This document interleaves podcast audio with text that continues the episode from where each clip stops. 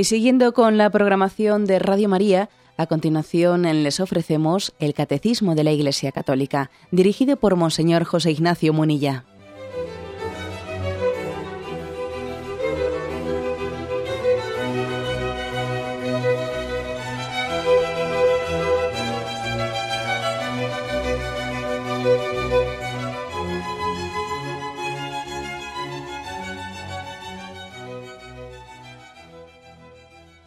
Cordial saludo a todos los oyentes de Radio María.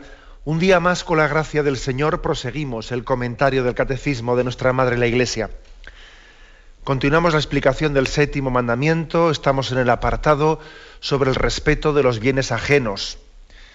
Después de haber hablado en el programa anterior de distintas formas, de formas muy diversas de poder faltar contra este séptimo mandamiento, en el punto 2410, que es el que hoy estamos, también habla de otra forma distinta también de faltar contra este mandamiento, que no hace ya referencia directamente a apropiarse de cosas, etcétera, sino al tema de las promesas y los contratos. Vamos a hablar de ello. También, por lo tanto, está regulado dentro del séptimo mandamiento todo lo que hace referencia a nuestros compromisos adquiridos con el prójimo. Dice así, las promesas deben, de deben ser cumplidas y los contratos rigurosamente observados en la medida en que el compromiso adquirido es moralmente justo. Una parte notable de la vida económica y social depende del valor de los contratos entre personas físicas o morales. Así los contratos comerciales de compra o de venta, los contratos de arriendo o de trabajo. Todo contrato debe ser hecho y ejecutado de buena fe.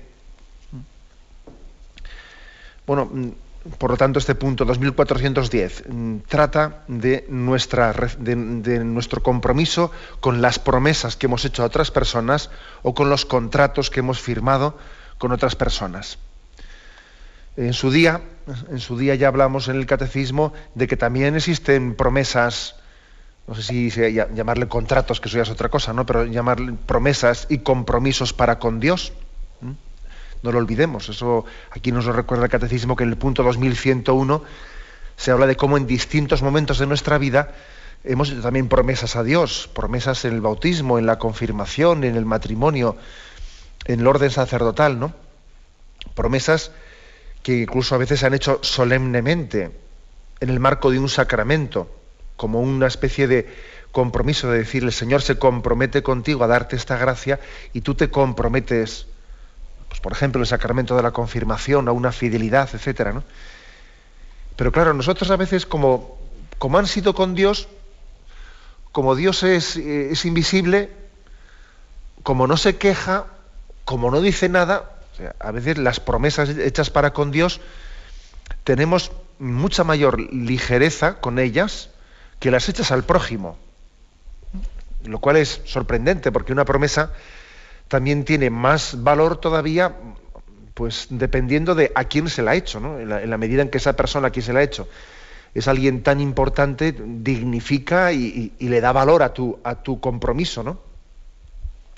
Entonces, em, esto lo digo para llamar la atención, ¿eh? lo explicamos en su momento, pero que, que, nos demos cuenta que cuando hablamos de incumplimiento de promesas y de compromisos, bueno, aquí desde luego en el contexto del séptimo mandamiento es verdad que se refieren al prójimo, ¿no?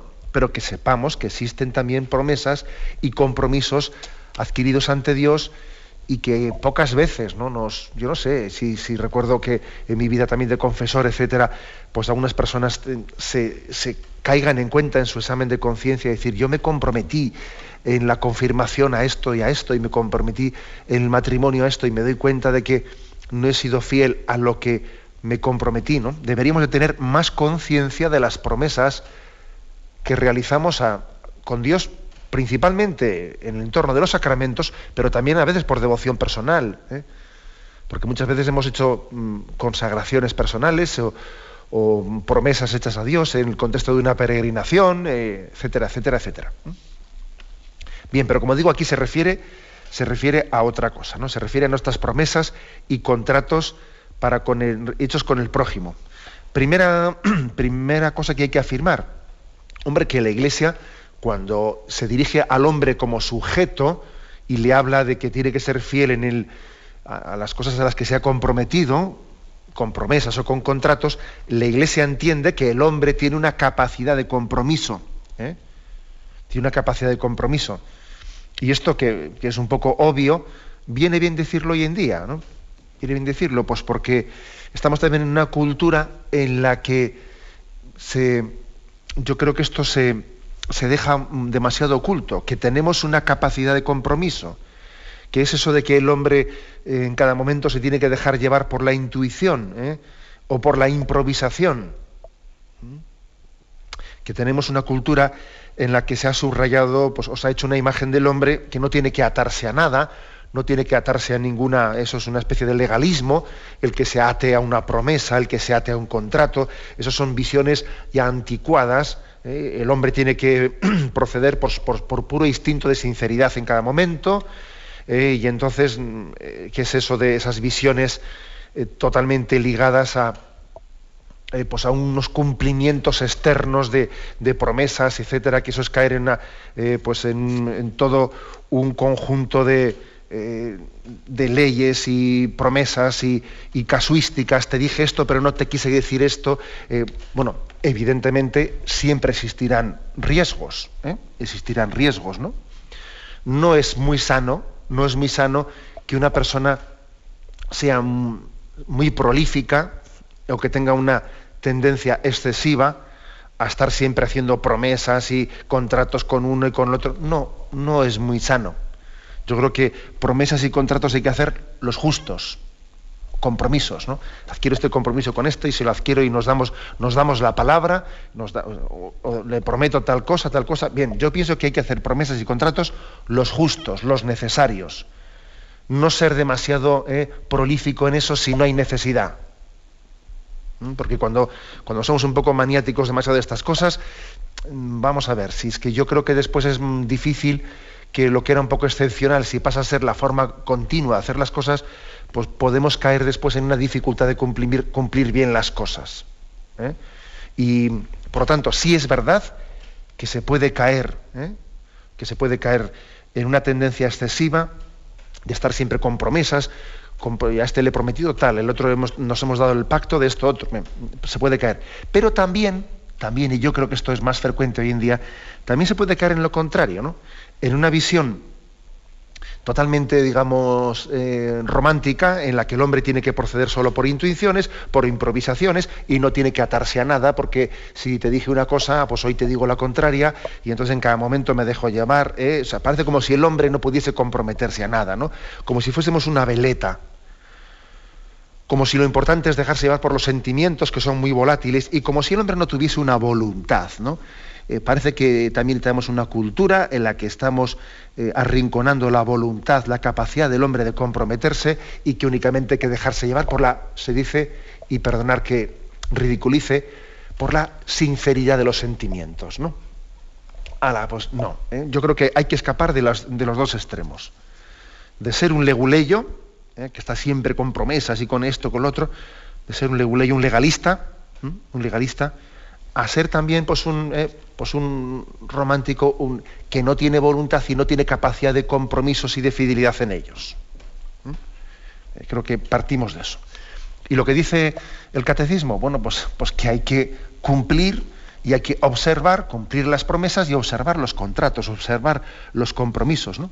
Y que el hombre maduro, el hombre maduro es aquel que cumple sus compromisos. Y no cumplir nuestros compromisos es una falta contra el séptimo mandamiento.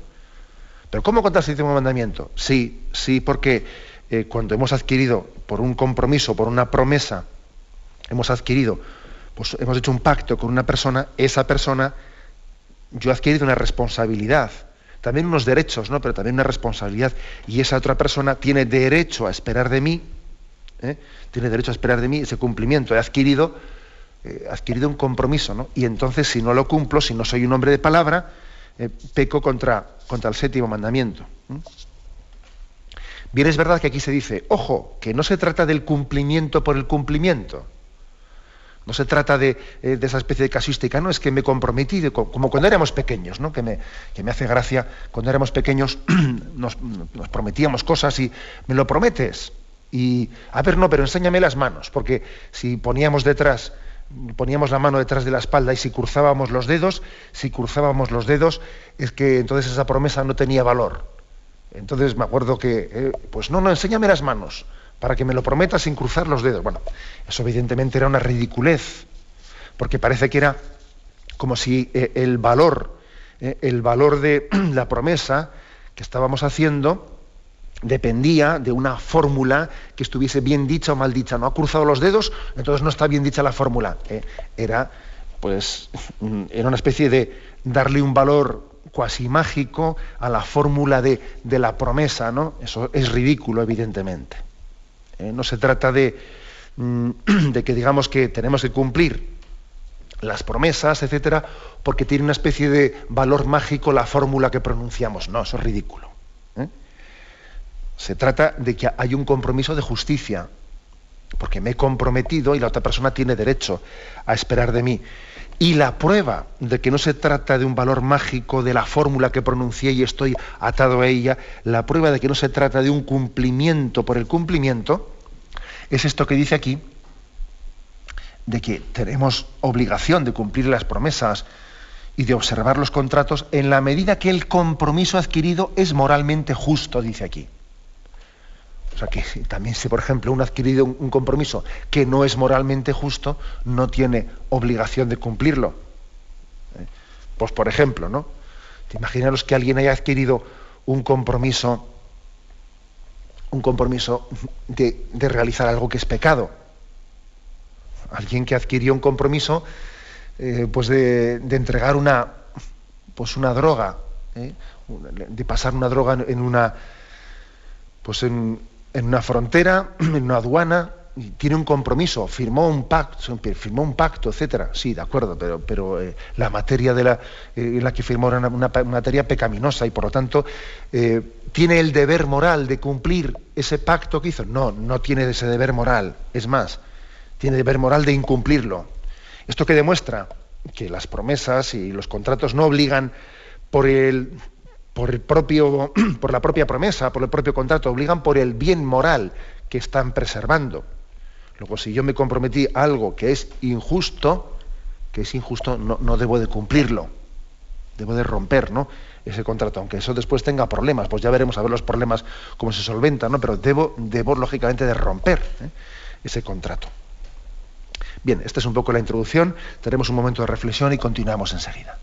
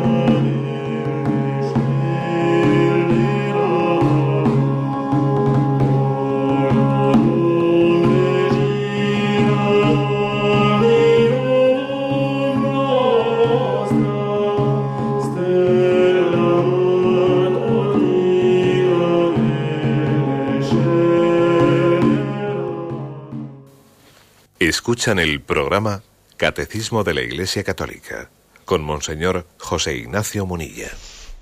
Continuamos la explicación de este punto 2410. Eh, hablábamos del compromiso que adquirimos con el prójimo, con, con promesas, con contratos, que tenemos un deber de cumplimiento continúa diciendo este punto de que una parte importante, una parte notable de la vida económica y social depende en gran parte del valor de los contratos, ¿no? entre personas físicas o morales. Nuestra economía, la propia economía, y no únicamente la economía, sino la vida social, está sustentada en gran parte por esa capacidad de llegar a acuerdos, de llegar a compromisos entre nosotros y de y después tener esa capacidad de fidelidad en su cumplimiento. De lo contrario, pues la vida social es un caos. ¿eh? Es un caos cuando no existe una capacidad de, cumplimiento. Y además no únicamente me refiero cuando están los tribunales de por medio, ¿eh? que no deja de ser también eh, un síntoma de enfermedad moral el que se judicialice en exceso pues vamos, el seguimiento del cumplimiento de las promesas y de los contratos, cuando esto casi casi ya es sinónimo de abogado, o es sinónimo de tribunal, o es sinónimo de mal asunto. ¿Eh? Vamos a ser claros, ha existido entre nosotros tradicionalmente ¿no? una capacidad de recurrir eh, pues a, muchas fórmulas de encuentros, de diálogos, de mediaciones entre nosotros, pues para hablar del cumplimiento de nuestros compromisos sin llegar directamente a los tribunales. ¿no? El hecho de que hoy en día, casi ya, eh, cuando hablamos de cumplimiento de contratos, etcétera, ya estemos hablando ya, ¿eh? estamos casi ya metiendo abogados por medio y a tribunales directamente, el hecho de que se judicialice, esté tan judicializado, ¿no? Todo lo que hace referencia al seguimiento del cumplimiento de los contratos y los compromisos, etcétera, es una señal, una, una señal más entre tantas otras que tenemos de la enfermedad moral que padecemos. ¿Por qué? Porque le estamos dando menos valor a mi compromiso moral y, le estamos, y nos estamos apoyando exclusivamente en mis derechos, ¿eh? en mis derechos legales, etcétera. ¿no? Parece que pesa menos ¿no? el bien moral y casi esté sustituido por la obligación legal. ¿Eh? Como, si, como si en el fondo lo que nos moviese a cumplir un contrato fuese el, a ver, estoy obligado bajo ley, ¿eh? me obliga la ley, en vez de hacerles la pregunta, a ver, ¿el bien moral me lo pide, me lo exige? ¿eh? Entonces, cuando hay una judicialización excesiva, mal asunto, una señal que es bastante ya de luz roja. Bien. Dicho esto, aquí este punto del catecismo dice un puntito que es, eh, vamos, muy, también muy iluminador, ¿no? Todo contrato debe ser hecho y ejecutado de buena fe. Esto también es importante. Uno puede pecar, eh, puede pecar en, estos temas legales de contratos, etcétera, puede, puede pecar de haber hecho teóricamente de haber intentado hacer, ¿no? o, haber realizado con el prójimo un contrato que en su letra, en su letra, pues es eh, impecable, pero que, que, ha tenido mala fe. Ha tenido mala fe. Pues porque, porque lo ha formulado con palabras engañosas, o se ha servido de que sabe que la persona con la que está eh, firmando este contrato es una persona no muy ducha, no, no muy especializada en temas legales y le puedo meter yo aquí unas palabras que él no va a entender y se las meto y así le pillo y le comprometo a cosas que él no sabe lo que está firmando. Estoy poniendo, estoy poniendo una letra pequeña, como se dice, ¿no? Cuidado con la letra pequeña de los contratos. Y se puede pecar ¿eh? de esto, se puede pecar de mm, escudándose ¿no? en una legalidad muy complicada, pues cometer injusticias. ¿no? Hacer, no ser claro en los compromisos que le estoy haciendo firmar a la otra persona, no ser claro, está firmando cosas que yo sé que, que, no, vamos, que no se, las he ocultado, o se las he puesto en unos términos legales que hay que ser aquí un especialista para entenderlo, ¿no? Esto puede ser un grave pecado, ¿eh? Puede ser un grave pecado. Fijaros, aunque igual no sea, ¿eh? sea difícilmente delito o falta, pero es que puede ser, legalmente puede estar impecable, pero existe una falta moral grave. Es verdad también que existen figuras legales que hablan de la mala fe. Lo que pasa es que son mucho más difícilmente demostrables. ¿eh? Sin embargo, moralmente ante Dios es evidente que esto puede ser ¿eh? una materia grave de pecado, en la medida en que se le hace un grave, un grave daño a una persona, haciéndole asumir responsabilidades que, yo sé que le estoy mostrando la cara buena del contrato y en la letra pequeña y de una manera muy, muy oscura le estoy haciendo comprometerse a cosas que difícilmente se iba a comprometer a ella si fuese consciente de todo, ¿no? En cualquier caso, pues es evidente que también serán necesarias en ocasiones mediaciones judiciales, que antes he dicho que es mala señal, una judicialización excesiva, ¿eh? pues de, pues para hacer el seguimiento del cumplimiento de nuestros contratos, ¿no? Pero es evidente que una es necesaria, ¿no? La mediación judicial para poder llegar ¿eh?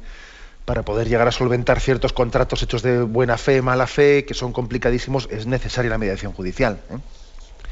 Pero bueno, cuando yo, mm, me, agarro, me, atengo a ese pasaje evangélico que habla de que antes, si vas camino de los tribunales, por el camino procura ponerte de acuerdo antes de llegar a los tribunales. Es decir, que tenemos que tener ¿eh? la capacidad también basados en, el valor de la palabra y basados en la, capacidad de diálogo y de madurez, intentar solventar las cosas antes de llegar a los tribunales. ¿Mm? Y es que hay gente que parece que es profesional de llevar todas las cosas a los tribunales. Gente que, parece que, vive de eso, o, vive de dar trabajo ¿eh? a, pues a, los abogados, no lo sé. ¿eh? Entonces, también ese pasaje evangélico que dice, ¿no? Si cuando vas de camino a los tribunales te acuerdas, vete por el camino, procura ponerte de acuerdo, es una llamada de atención, una llamada de atención a la capacidad que tenemos que tener, capacidad de, entre nosotros buscar acuerdos de buena voluntad para interpretar, ¿eh? para interpretar eh, pues, consensuadamente pues esas promesas o esos contratos o esos compromisos que adquirimos, cómo se solventan. Damos paso al punto 2411, que dice así. Los contratos están sometidos a la justicia conmutativa, que regulan los intercambios entre las personas en el respeto exacto de sus derechos. La justicia conmutativa obliga estrictamente, exige la salvaguardia de los derechos de, de, propiedad, el pago de las deudas y el cumplimiento de obligaciones libremente contraídas. Sin justicia conmutativa no es posible ninguna otra forma de justicia. La justicia conmutativa se distingue de la justicia legal, que se refiere a lo que el ciudadano debe equitativamente a la comunidad, y de la justicia distributiva, que regula lo que la comunidad debe a los ciudadanos en proporción a sus contribuciones y a sus necesidades. Bueno, este punto del catecismo nos puede sorprender pues, por las distinciones que hace ¿no? de la justicia, ahora vamos a intentar ver, explicarlas que es muy sencillo, nos puede sorprender pues porque nosotros no, solemos hilar tan fino, hablamos de justicia y no, distinguimos estos matices, ¿no? Pero yo creo que el catecismo, si lo incluye dentro de uno de esos puntos, es por algo, ¿eh? es por algo, es decir, porque la Iglesia, la Iglesia tiene una amplia experiencia en la que el hombre, al hombre hay que, también para hacerle entender su, su deber de justicia, hay que distinguirle las cosas, hay que matizárselas, porque puestos un poco a, a intentar justificar nuestro egoísmo, eh, somos tremendos. Somos tremendos, ¿no? Eh, nuestro grado de subjetividad para entender que la razón la tengo yo y no el otro, eh, que, pocas veces ¿no? vemos una, pues, pues, una confrontación entre dos personas que, igual tienen un problema en torno a un contrato, un tal o cual, y que pocas veces vemos que una de ellas diga, eh, pues cuando se están en, un juicio mismo, ¿no? Donde sea, cuando se están contraponiendo razones a favor, a ver en contra, a ver quién tiene razón, que pocas veces, yo no he visto nunca, eh, que de repente uno levanta la mano y diga, sí, sí, es verdad, me he dado cuenta que estaba equivocado, la razón la tiene el otro. Eso no ocurre casi nunca. Se trata de discutir, pero para salirme con lo que es eh, favorable a mis intereses. Es decir, a ver si, a ver si busco, es como si yo voy a donde un abogado a decirle, no a decirle, oiga, tenemos este problema, ¿quién cree usted objetivamente que tiene razón? No, sino vamos y le decimos, mire, tengo este problema, a ver usted qué recursos legales busca para darme a mí la razón. E, eso es exactamente lo que ocurre. Entonces es un recurso, es un recurso a, la legalidad eh, no para buscar la verdad limpiamente, sino para ver cómo me salgo yo con, la mía. Entonces, esto, como podéis ver, esto no, es limpio, no es limpio. Y por eso, desde esta experiencia, aquí el catecismo dice, vamos a intentar poner las cosas en su sitio, no nos autoengañemos. ¿eh? no nos autoengañemos eh, recurriendo eh, siempre a, ver si busco algún razonamiento que me dé mi razón y olvidando los que serían favorables al otro. ¿no? Por eso, para intentar buscar el bien limpiamente, aquí el catecismo dice, vamos a ver, distingamos entre tres cosas. Justicia conmutativa, justicia legal y justicia distributiva. Y las tres hay que sumarlas. La primera, la básica, es la justicia conmutativa, que es la que regula los intercambios entre nosotros, eh, con el prójimo, en el respeto de, los derechos del prójimo. Pues eso, el hecho de que yo he firmado eh, con una persona pues un contrato, un contrato laboral, un contrato lo que sea, y tengo un deber yo de cumplir como trabajador de esta manera, y el otro tiene un deber de bueno, pues de satisfacerme no únicamente en un salario, sino en unos derechos laborales, etcétera. Una justicia conmutativa. Una, promesa que también eh, realice a tal persona, una promesa de, pues, por ejemplo, un pacto, o lo que fuese. Esa es una justicia conmutativa, que es la básica, dice. ¿eh? Segundo, la justicia legal. Eh, regula lo que debemos a la comunidad, no, tan, no tanto un derecho que yo tengo con una persona que he firmado con un contrato, sino lo que debo a la comunidad, en el respeto de sus leyes. ¿eh?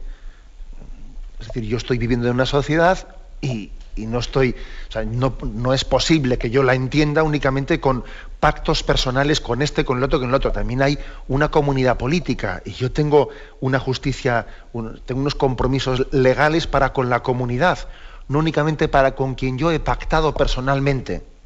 Y esto, segundo, también tiene que ser cumplido. Y en tercer lugar, existe también una justicia distributiva que regula lo que debemos a los demás en proporción de nuestras posibilidades y de, sus necesidades. Es decir, que, más allá de lo que es la justicia conmutativa, que yo he pactado con este esto, no, es que más allá de lo que he pactado, hay también una justicia distributiva. Yo tengo un deber también de distribución, mm, distribución de los bienes según mis posibilidades y según mis necesidades y las del prójimo. Eh, tiene que haber pues, alguna forma, lógicamente, de, baremar esto, etcétera, pero no vale con quedarse con la justicia conmutativa. Tampoco vale únicamente con quedarse con la justicia legal, lo que digan las leyes que regulan la convivencia de, un pueblo, de una nación hay que llegar también a la justicia distributiva. Bueno, pues como veis, eh, pues este punto 2411 hila fino, hila fino diciendo mm, que el hombre tiene que buscar, tiene que buscar el bien eh, pensando y también saliendo de sí mismo, saliendo de sí mismo. Eh, es básica la justicia conmutativa, pero también la justicia conmutativa después tiene que dar el salto a la justicia legal y a la distributiva. Yo creo, por concluir esto antes de hacer el siguiente descanso, yo creo que lo importante es no jugar a las leyes, ¿eh? no jugar al, legalismo, no jugar a ello, sino entender que estas distinciones que hacemos tienen que ser en función de buscar la, la, verdad y el bien moral. ¿Eh? No estar recurriendo ¿no? a las disquisiciones legales como si fuese una especie de recovecos en los que yo me, escondo para preservar mis derechos eh, y mis intereses particulares. ¿no? Es muy importante el espíritu, ¿eh? no únicamente la letra. ¿no? Pues antes hablaba de la buena fe o la mala fe con la que se puede pues, firmar un contrato. Es muy importante el espíritu.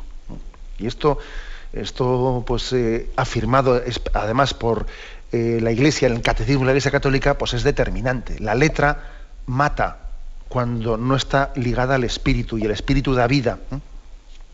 Bien, tenemos un momento de reflexión y continuamos enseguida.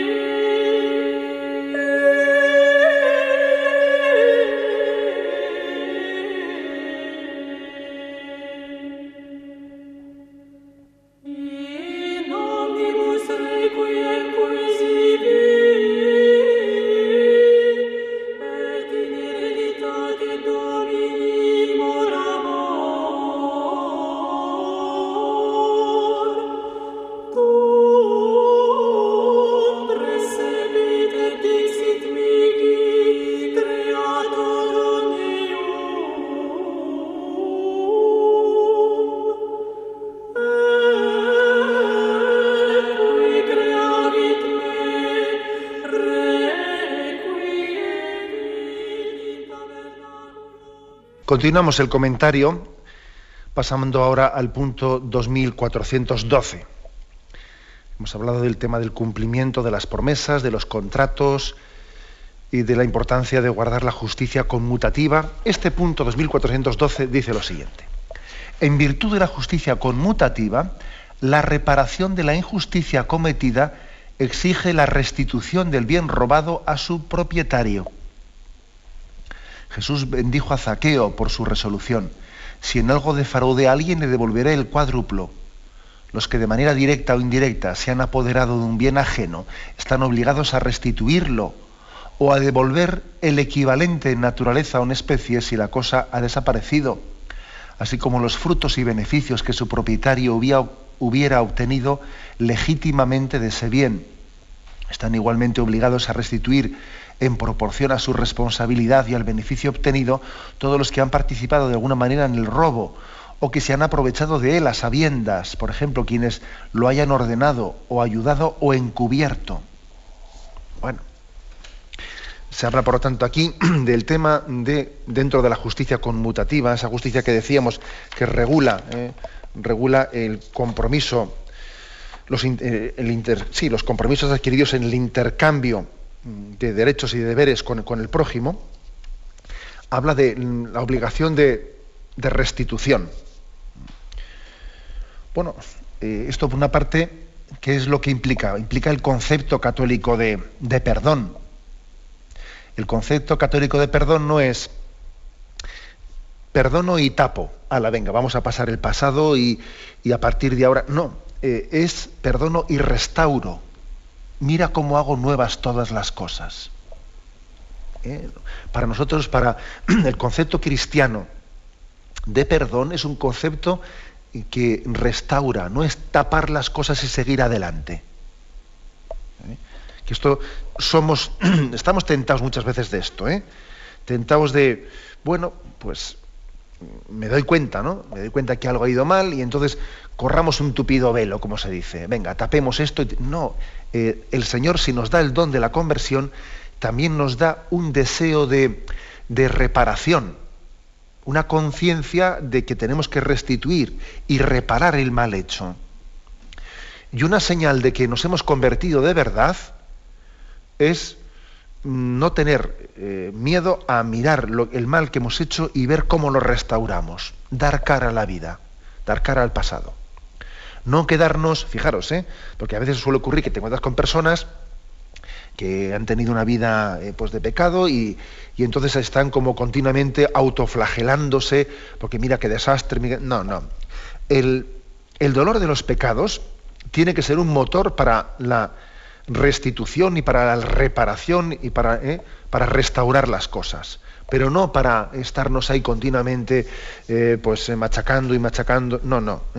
Esa especie de dolor autodestructivo por el mal que hicimos en el pasado no es un arrepentimiento cristiano.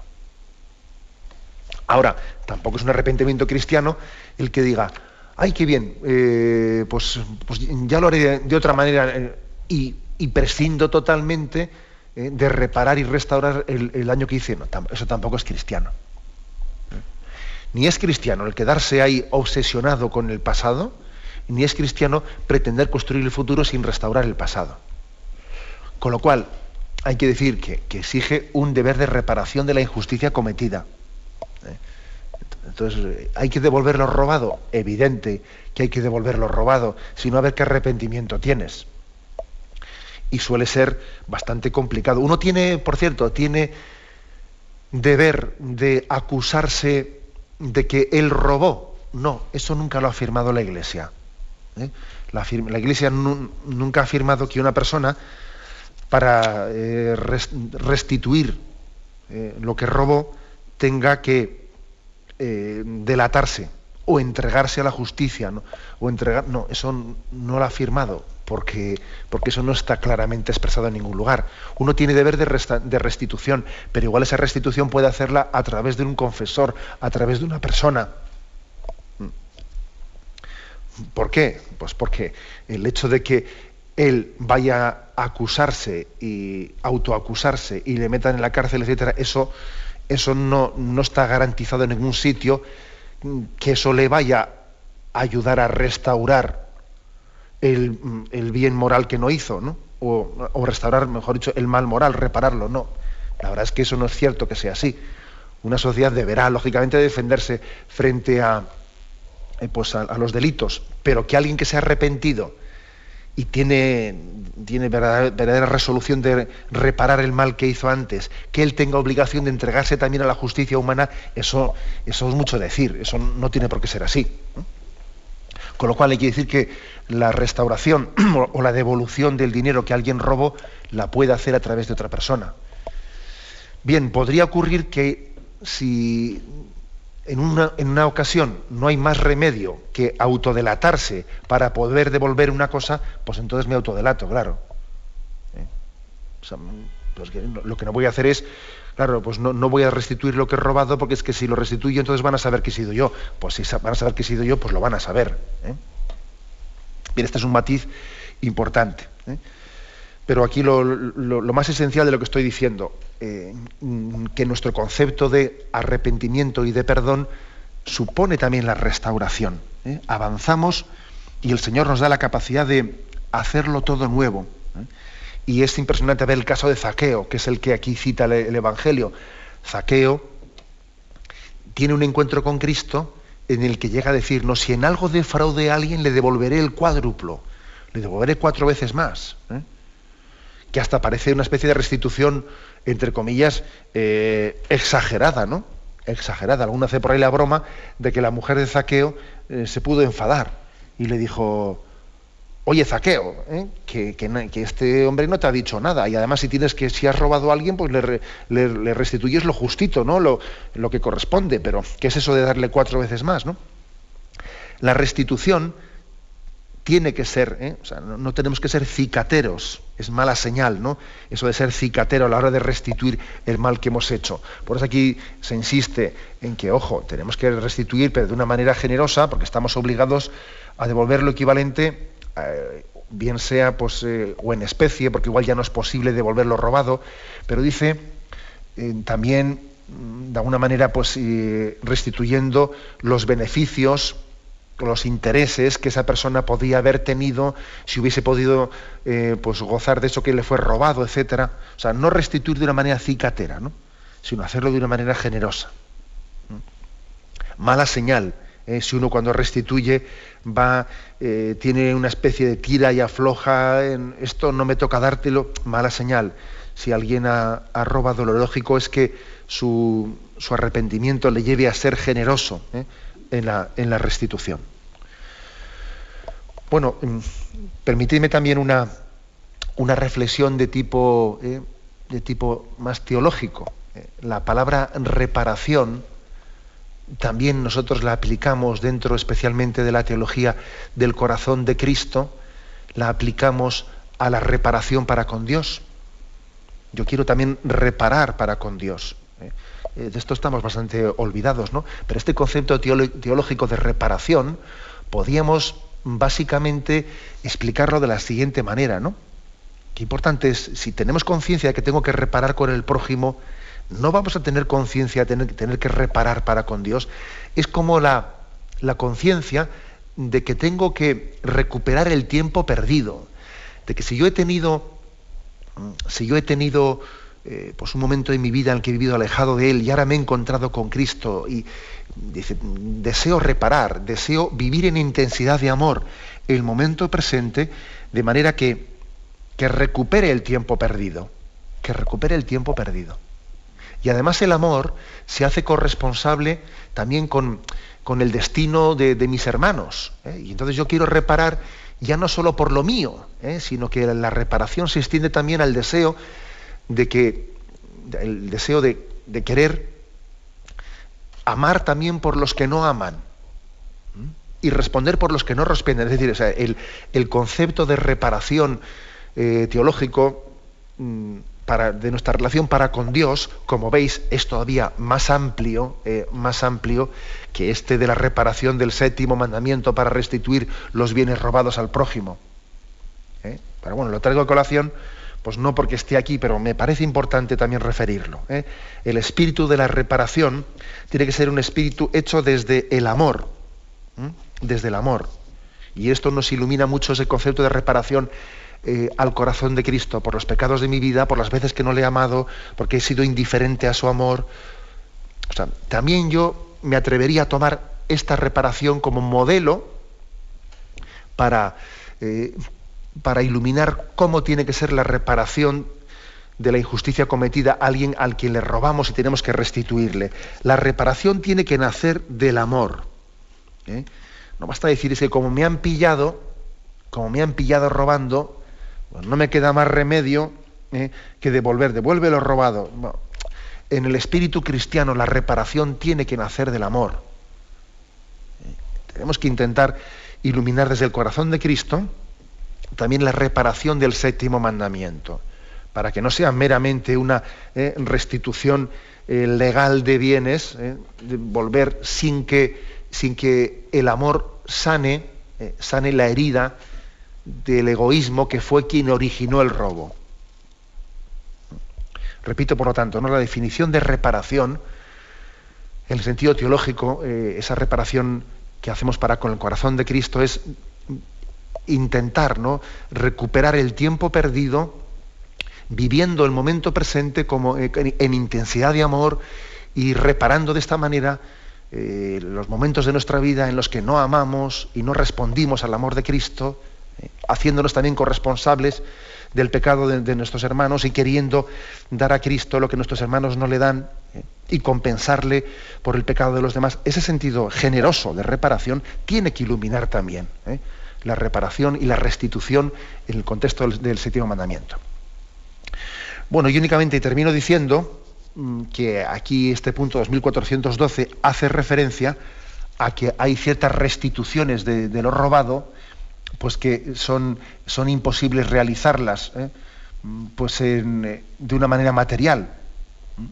Y también hay ocasiones en las que, estoy pensando Estoy pensando en, algunos eh, jóvenes pues, que igual han estado introducidos, pues, eh, por ejemplo, en la droga y han, eh, y han llegado a cometer una cantidad de hurtos para poder conseguir su, la droga, pues una cantidad de hurtos que son incuantificables, incuantificables, que llegado el momento de su, de su conversión y de su encuentro con Cristo y de su arrepentimiento, es absolutamente imposible una devolución eh, íntegra de todo lo que han robado, que además ni tendrían ya conciencia, ¿no?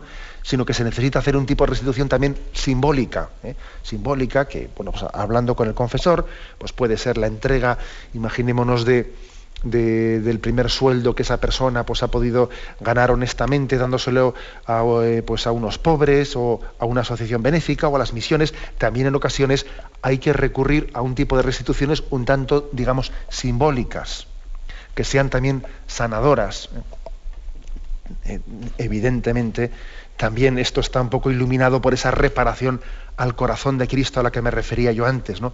que siempre es una restitución simbólica y en la medida en que está movida por el amor, por el amor, ese amor compensa la imposibilidad de hacer una restitución material de cada cosa que hice mal y que robé, que es que, en algunos casos, como he puesto el caso de, un chico que estuvo metido en la heroína, es casi imposible, ¿no?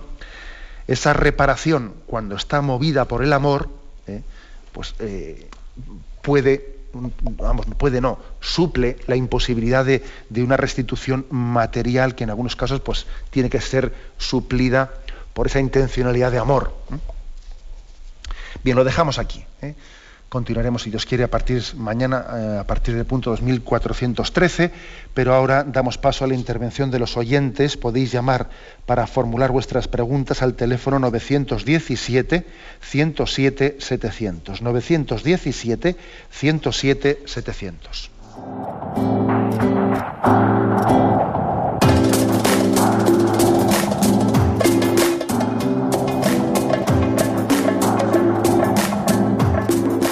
cordial saludo a todos los oyentes de Radio María. Un día más, con la gracia del Señor, proseguimos el comentario del Catecismo de nuestra Madre la Iglesia.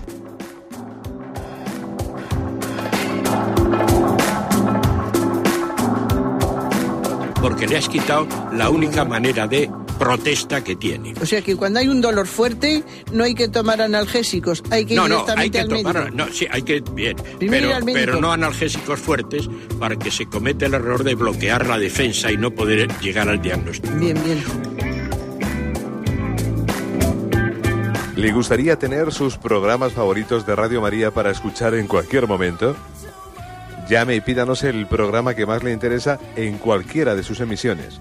Recogeremos su petición además de sus datos completos para hacer el envío. Solo necesita tener un lector de CD o DVD que reproduzca el formato de compresión digital MP3. Llame al 914-550-480 y atenderemos su petición encantados. Tome nota. 914-550-480. Radio María, más cerca de usted.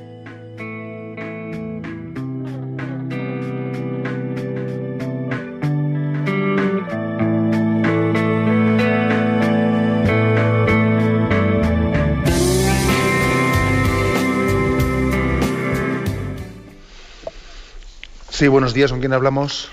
Buenos días, mire, yo, a mí una señora que estaba, estuvo trabajando en un centro grande de la seguridad social, pues mm, creo que cogía cosas de allí, comida, ropa y demás cosas. Y entonces ella dice ahora que es mayor, que cómo podría ella restituir a la seguridad social lo que ha robado. Entonces yo quiero saber más o menos porque ella me ha preguntado a mí y no sabe qué cantidad. Ella estaba en su casa y eran pobres y entonces pues cogía cosas de ahí, la comida a lo mejor la iban a tirar, a otro unas veces sí, otras veces no, y así. Y entonces ahora ella dice que cómo va a restituir esas cosas. Pues mire usted, pues es una pregunta práctica. Yo lo que le diría a ella es que, que hable con un confesor, ¿no? Y siempre con ese confesor también podrá detallar más las cosas y hay que decir, por ejemplo, que en un caso como este que dice el oyente, en un centro, en un centro público, sería hasta un problema, hasta un problema esa restitución, decir, mire, es que yo aquí cuando fui empleada, pues cogí unos alimentos y tal. Vamos a ver, eh, sería hasta imposible eh, en la contabilidad de un centro de la seguridad social el ver cómo ahora damos entrada a no sé qué dinero porque alguien que eh, sería hasta contablemente un problemón. Seguro que los que dirigen ese centro le, dirían a esa persona, mire usted, no venga que no, no nos entregue este dinero que nos causa un problema contable que esto no, no, le podemos dar ni forma. Y entonces lo lógico es que se recurra a un tipo de restitución pues distinta, ¿eh? distinta en una sociedad benéfica. Que esa sociedad benéfica no es en la que ella cometió esa injusticia de apropiarse de eso. Bien, de acuerdo. Será otra distinta, pero también hay que, hay que guardar desde el espíritu de la restitución, eh, pues um, ver también un poco la forma más adecuada y posible. ¿eh? Eso es un poco lo que a mí me sugiere ese caso concreto. Luego también el hecho de que ella puede decir, bueno, es que en algún caso yo los alimentos que cogí eran alimentos que prácticamente pues eh, yo los veía que se estaban desperdiciando, que no iban a ser aprovechados. Pues, bueno, también cambia bastante la, eh, la calificación quizás de las cosas, ¿no? Me parece a mí. Pero aún y todo, el tener delicadeza de espíritu y el decir, bueno, yo aunque igual esas cosas que cogía, eh, pues me parece a mí que allí se iban a estropear, etcétera, pero pero vamos, podía haber pedido permiso, ¿no? Se lo podía haber preguntado a alguien, ¿no? Y no lo hice, etcétera. O sea, el, que alguien tenga la delicadeza de espíritu, ¿eh? de, de, cuestionarse, eso a mí me parece bien, porque yo pienso que pecamos, pecamos de lo contrario, ¿no? De eh, tapar las cosas y no cuestionarnos y, y autojustificarnos lo, lo, que no es justificable. ¿eh? Adelante, hemos pasado a una siguiente llamada. Buenos días. Sí, buenos días, sí, buenos días. monseñor. Sí, adelante. Verá, mmm, siempre oigo su programa y me ayuda muchísimo. Mm. Soy una persona ya mayor y hace poco he perdido un hijo, en fin, de estas cosas de la vida. Entonces, pues yo años atrás pequé contra el sexto mandamiento, yo estaba ya viuda. Y nunca me aparté de Dios, jamás, jamás me aparté de Dios porque yo soy muy creyente y en la Virgen muchísimo también.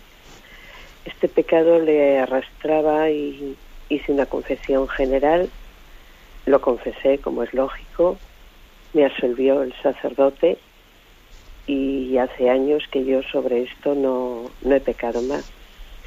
Sin embargo, hace poco tiempo me encontré con una persona que yo había estado vamos, anteriormente, no hubo ningún contacto físico para nada, simplemente, bueno, pues un saludo y unas palabras, un beso de encontronazo, de que qué tal estás, pues yo bien, pues tú también, no hubo nada más. Pero, mm, mm, vamos, yo, yo me pesa ese, ese, ese pecado.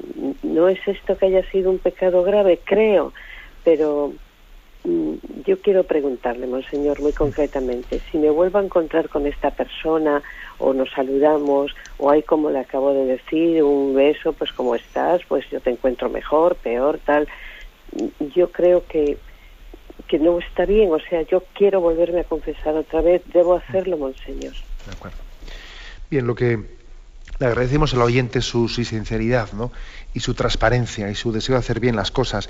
Y creo que también su testimonio nos ayuda a los demás, porque a mí me parece que estas preguntas que hacemos en este, en este, en este formato del catecismo, el bien de estas preguntas pues no es únicamente la respuesta que se le dé a quien lo formula, porque la, quien formula la pregunta, pues hombre, podría ir a un confesor que seguro que le daría pues una respuesta más personalizada que la que doy yo por la radio. El bien de, este formato que tenemos es que la, respuesta la escucha todo el mundo y entonces también a él le puede ayudar. Entonces me parece iluminador lo que dice el oyente, claro. Se encuentra con una persona con la que en un momento de su vida cometió un pecado contra el sexto mandamiento. ¿no? Pasados los años que ya tiene, ¿eh? ya tiene perdonado ese pecado, etcétera, se encuentra con ella. Entonces, ¿qué ocurre? Que al encontrarse con ella, pues lógicamente se, le revuelve un poco el interior, se le revuelve el interior. ¿Eso qué, indica? Bueno, pues por una parte indica un buen espíritu por parte de ella, pero también indica que es evidente que mm, cuando nos hemos arrepentido de algunos pecados, o sea, de los pecados, ahora hablando del tema del sexto mandamiento, el tema de la pureza, eh, hay que poner también los medios para, mm, para no, no, poder encontrarse con eh, una persona con la que yo cometí determinados pecados. ¿no? O dentro del propósito de enmienda está también el cortar, el cortar con una situación, que no es exactamente el caso que ha puesto el oyente, ¿eh? pero yo pongo el caso de que digo, vamos a yo he, he pecado en el contexto de mis amistades con una persona, ¿no? Ahora me arrepiento, pero voy a seguir manteniendo con ella un tipo, vamos a ver, posiblemente sea muy difícil eso. Posiblemente lo más prudente sea que después de ese arrepentimiento tenga que poner distancia de por medio. ¿Eh? Habrá casos y casos y habrá que discernirlo, ¿verdad? Pero lo lógico es, lo lógico es pensar que sea demasiado ingenuo el que yo mm, vea posible el haber cometido un pecado carnal con una persona eh, sí, me arrepiento, pero continúo estando con ella en un grado de intimidad que, es demasiado próximo a poder seguir pecando. ¿De acuerdo? O sea, esto como principio general. Hombre, el caso que pone el oyente es muy, vamos, me sirve para explicar esto que he dicho, pero claro, el encuentro que ella ha podido tener, que hace años siquiera que no se veía con una persona, hace mucho más difícil que ese encuentro pues pueda ser motivo de volver a caer en un pecado. Entonces yo le diría al oyente que no tenga eh, ese sufrimiento porque me parece que, aunque a mí me ha servido para explicar este principio, no me parece que sea e, el caso de ella. No creo que ella vaya a tener el riesgo de, porque se haya encontrado con una persona después de unos años, se hayan saludado y se hayan despedido, hombre, pues evidentemente no buscarla, o sea, no buscarla. Y si ve que la otra persona le busca a ella, pues poner tierra por medio, ¿no? Pero yo creo que el caso de, ella pues no, no, no, es, eh, no es un peligro eh, el que exista un saludo normalizado después de unos años de no verse. Adelante, damos paso a un último oyente, brevemente, por favor, buenos días. buenos días. Sí, buenos días. Eh, este, solo quería dar una aportación acerca de las cosas que uno toma o son robadas cuando no es necesario.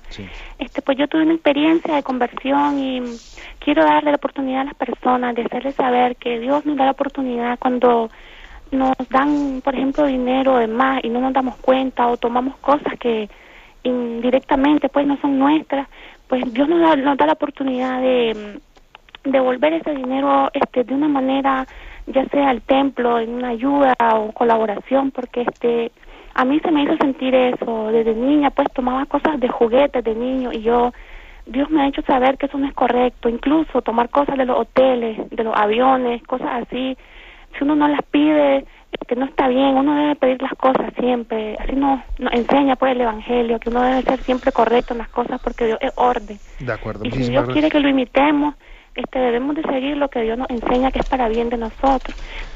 Gracias por su testimonio, tenemos el tiempo cumplido y además creo que su intervención no necesita mucho comentario.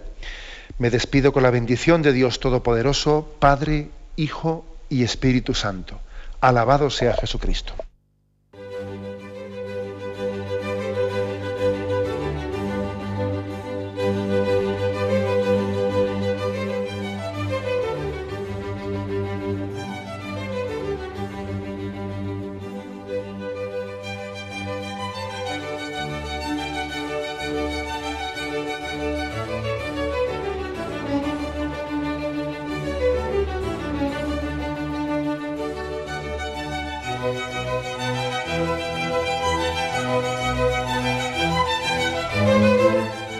Han podido escuchar en Radio María el Catecismo de la Iglesia Católica, dirigido por Monseñor José Ignacio Munilla.